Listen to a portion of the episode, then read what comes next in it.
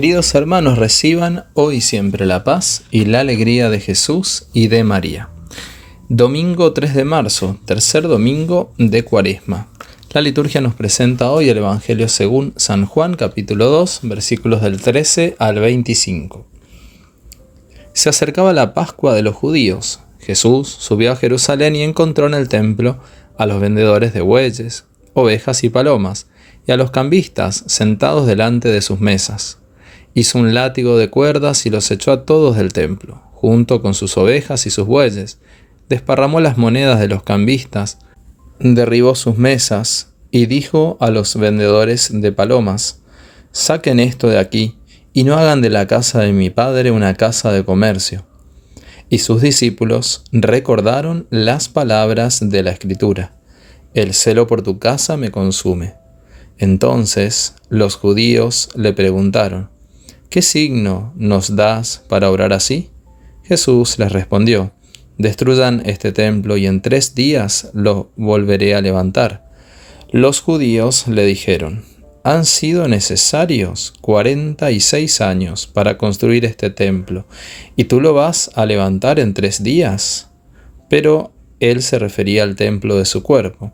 Por eso cuando Jesús resucitó, sus discípulos recordaron que él había dicho esto y creyeron en la escritura y en la palabra que había pronunciado. Mientras estaba en Jerusalén, durante la fiesta de Pascua, muchos creyeron en su nombre al ver los signos que realizaba. Pero Jesús no se fiaba de ellos, porque los conocía a todos y no necesitaba que lo informaran acerca de nadie. Él sabía lo que hay en el interior del hombre. Palabra del Señor, gloria a ti, Señor Jesús. Los templos son lugares donde Jesús habita en su presencia eucarística, pero donde también quiere habitar por medio del amor de la comunidad que allí se congrega y en la apertura misericordiosa a quienes aún no han tenido la experiencia del amor de Dios. El templo también es un lugar bendecido por tantas personas que a lo largo de los años por medio de la adoración y el amor fraterno, han impregnado de santidad las paredes y hasta los cimientos del lugar. Pero el templo o capilla, como estructura material, nos debe ayudar a recordar que tanto nosotros, como cada hombre y mujer, somos templo del Espíritu Santo y que por lo tanto debemos descubrir y adorar a Dios morando en nosotros y en cada persona que está a nuestro lado. Por lo tanto, cuidemos y nunca profanemos estos santos templos de Dios. Los templos son sagrados y debemos recuperar este aspecto. Por eso nos inclinamos, nos arrodillamos cuando entramos en un templo, porque creemos que está Dios presente y realmente lo está. Y también cada uno de nosotros es templo de Dios, por lo tanto es sagrado y cada uno se merece el debido respeto.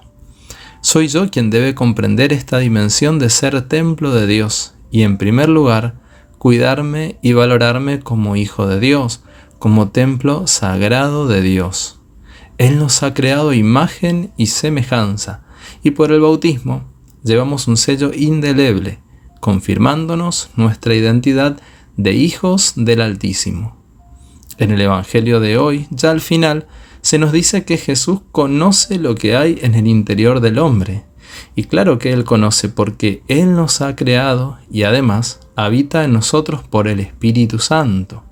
Dios habita en ti y te conoce. Te conoce y no te juzga, sino que te ama inmensamente y te tiene paciencia. Él espera que tú le hables, que dialogues con Él. Y como Él te conoce, sabe lo que más te conviene, sabe lo que es mejor para ti, sabe también lo que tú anhelas, lo que tú deseas. Él habita dentro de ti. Qué maravilloso es nuestro Dios. Puedes hablar con Él las 24 horas del día.